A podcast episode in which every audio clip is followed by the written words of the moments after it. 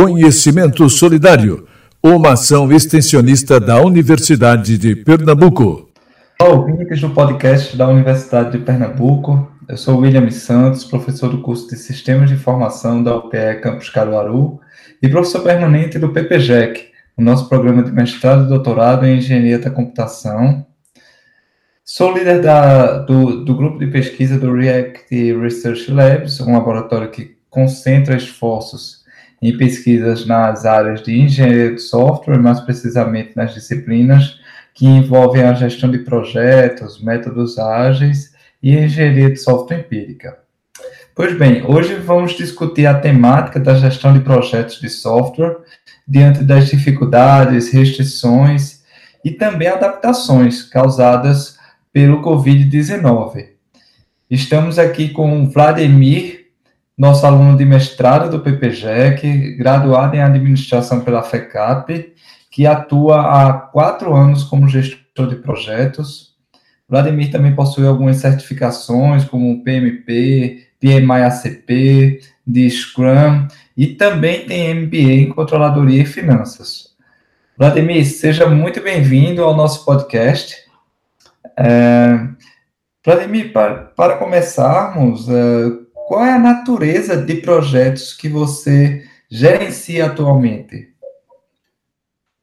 Olá, William, tudo bom? É, muito obrigado pela apresentação, certo? E a natureza da equipe que eu atualmente gerencio são equipes de desenvolvimento de software, tá? É, com foco em inteligência artificial e visão computacional, mais especificamente em reconhecimento de padrões, OCR e extração de informações, tá? Dentro da minha equipe, são vários perfis diferentes. É, eu trabalho desde com pesquisa e desenvolvimento, quanto com mobile, uma equipe de testes, de processos, de mapeamento de processos, e também um time de aplicações. É, esses são vários dos perfis que eu tenho hoje na minha equipe, uma equipe multidisciplinar, utilizada para construir produtos de inteligência artificial. Perfeito. Vladimir, diante desse cenário atual da, da pandemia, quais foram as mudanças que você percebeu em relação ao modelo de gestão e a atuação do time de desenvolvimento de software também? Muito obrigado pela pergunta, tá?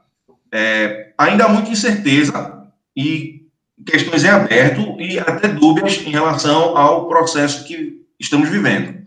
Mas, com certeza, algumas questões que eu posso trazer aqui, que é muito importante, é a indecisão sobre o modelo de negócio e como esse modelo de negócio está tá se modificando. É, muitas pessoas, muitas empresas na área de software, elas trabalham com nível de prestação de serviços. Porém, com a possibilidade de estar fisicamente no cliente, né, ele foi necessário uma mudança abrupta e muito rápida acerca desse, desse direcionamento estratégico. Atualmente, é, as empresas, algumas empresas que têm trabalhado, e até a que eu trabalho hoje, é, elas têm focado mais na produtização de sistemas para enviar de forma mais fácil é, ao cliente esse, esse software. Ao invés de fazer um trabalho do ponto de vista de prestação de serviço em si, de, de você ter um cliente alocado, um, um desenvolvedor alocado no cliente, você está focando mais em melhorar o seu produto e melhorar a sua documentação para poder enviar esse, esse software para o cliente e ele poder instalar de forma tranquila, de forma fácil, tá? Outra questão que a gente observou é que é, os mesmos softwares que podiam ser feitos agora com produtização melhor, eles podem ser colocados na nuvem também e tem integração em chamadas dos softwares das, dos clientes por API, né? É, usando uma cloud com software as a service e a partir disso você conseguir fazer com que vários clientes em vários locais do mundo consigam acessar os seus serviços de uma forma mais fácil.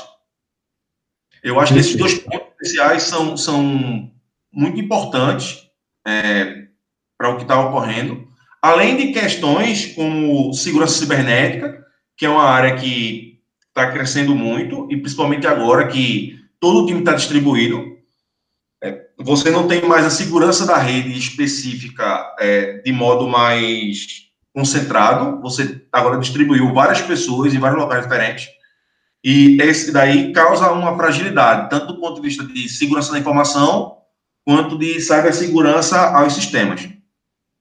Um outro ponto que eu posso citar, um terceiro ponto, mais especificamente para a parte de empresa e organização, é que agora, de forma mais forte, de forma mais tranquila, as pessoas estão começando a observar contratações em outros estados, né? Já era comum uma empresa, em algumas empresas, a contratação de pessoas em estados diferentes.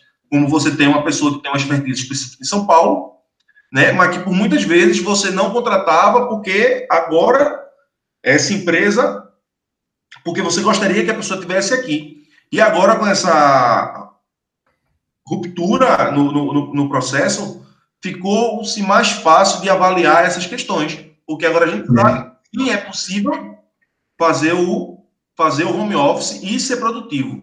Perfeito, Vladimir. Dentro do contexto de computação de software, né, aí entra de forma mais presente, como você está colocando, o que nós chamamos do Distributed Software Development, né, o desenvolvimento distribuído, e abrindo espaço agora de forma mais intensa até para o Global Software Development, né, de repente é um desenvolvimento global. A gente está aqui em colaboração com pessoas na Irlanda, nos Estados Unidos e assim vai. Perfeito, muito bom. Uh, Vladimir, para finalizarmos esse nosso bate-papo, uh, quais são as dicas que você pode compartilhar com os outros colegas, também gestores de projetos e membros do time de desenvolvimento, diante do nosso contexto de pandemia? É, ótima pergunta, Williams. É, eu acredito que, para responder essa sua pergunta, tem dois pontos que, na minha experiência, foram os mais importantes para mim, que fez modificar a minha produtividade. É, inicialmente, eu pensei.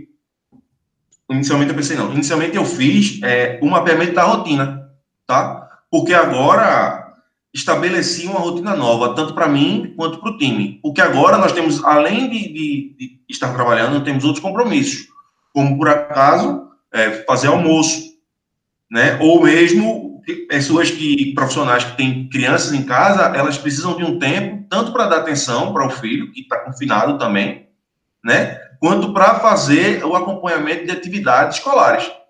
Então, estabelecer essa rotina, tanto para quem é solteiro, casado, e tem filhos ou não, foi um papel, um passo muito importante para mim.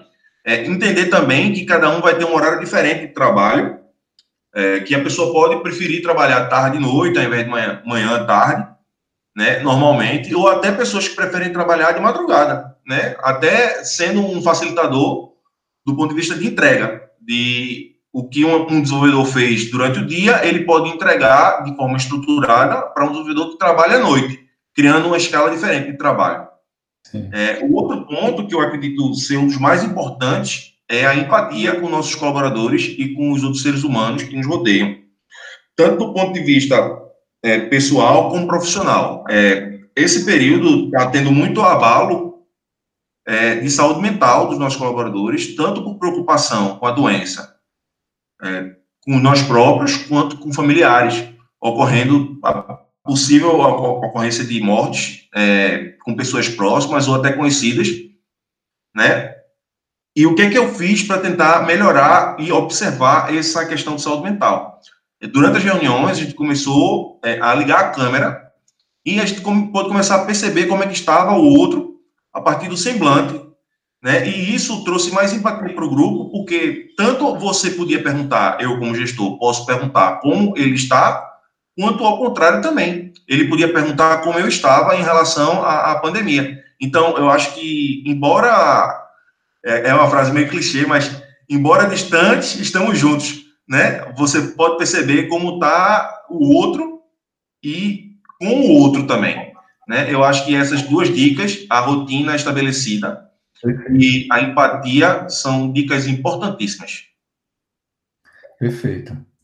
Bem, Vladimir, obrigado. É, eu vejo esse episódio do podcast como uma reflexão inicial, dado que ainda estamos aprendendo bastante diante desse novo contexto. Vladimir, mais uma vez gostaria de agradecer a sua participação e de todos os ouvintes que prestigiaram o nosso podcast. E até o próximo podcast. Muito obrigado, Luiz. Até mais. Universidade de Pernambuco. O conhecimento a serviço da vida.